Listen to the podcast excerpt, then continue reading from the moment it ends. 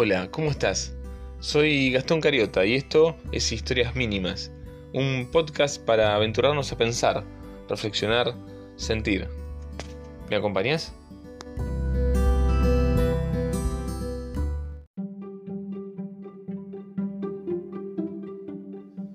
Te comparto este interesante relato sobre un leñador y su hacha.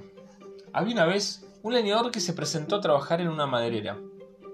El sueldo era bueno y las condiciones de trabajo mejores aún, así que el leñador se propuso hacer un buen papel. El primer día se presentó al capataz, que le dio un hacha y le asignó una zona del bosque. El hombre, entusiasmadísimo, salió al bosque a talar. En un solo día cortó 18 árboles, todo un récord. Te felicito, le dijo el capataz. Sigue así. Animado por las palabras, el leñador se decidió superar su marca. Así que esa noche se acostó bien temprano. A la mañana siguiente se levantó antes que nadie y se fue al bosque. A pesar de todo su empeño, no consiguió cortar más de 15 árboles. Debo estar cansado, pensó. Entonces decidió acostarse con la puesta del sol. Al amanecer, se levantó decidido a batir su marca de 18 árboles. Sin embargo, ese día no llegó ni a la mitad.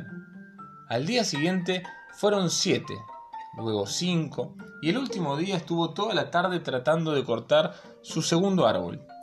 Inquieto por lo que diría el capataz, el leñador fue a contarle lo que estaba pasando y a jurarle y perjurarle que se estaba esforzando y dando todo de sí mismo. El capataz le preguntó, ¿Cuándo afilaste tu hacha por última vez? ¿Afilar el hacha? No he tenido tiempo para afilar he estado demasiado ocupado talando árboles. Seguramente, para cada persona que haya escuchado la historia, el afilar el hacha tendrá diferentes significados. Alguno lo podrá orientar para el lado del trabajo, la formación, el esfuerzo, el descanso, la organización o un mix de cada una de ellas. Y todo está bien, dependiendo de cada oyente es el punto de vista de cómo se abordará. Cuando lo leí me recordó una frase que aparece en un bestseller, el hierro se afila con el hierro y el hombre se afila con el trato con el hombre.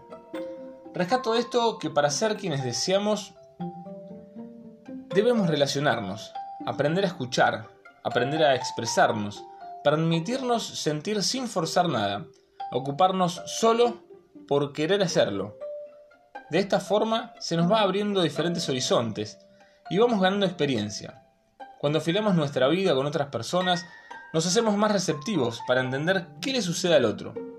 Cuando estamos cegados con el hacha, desafilada, dándole para adelante, sin estar conectados con nuestro alrededor, no logramos nuestra meta. Quedamos atrapados en el mismo lugar sin obtener los resultados deseados. Hoy te quiero dejar eso. No te resistas al trato con los demás, a conectar, a saber más de quienes te rodean, a que te escuchen. Afilate.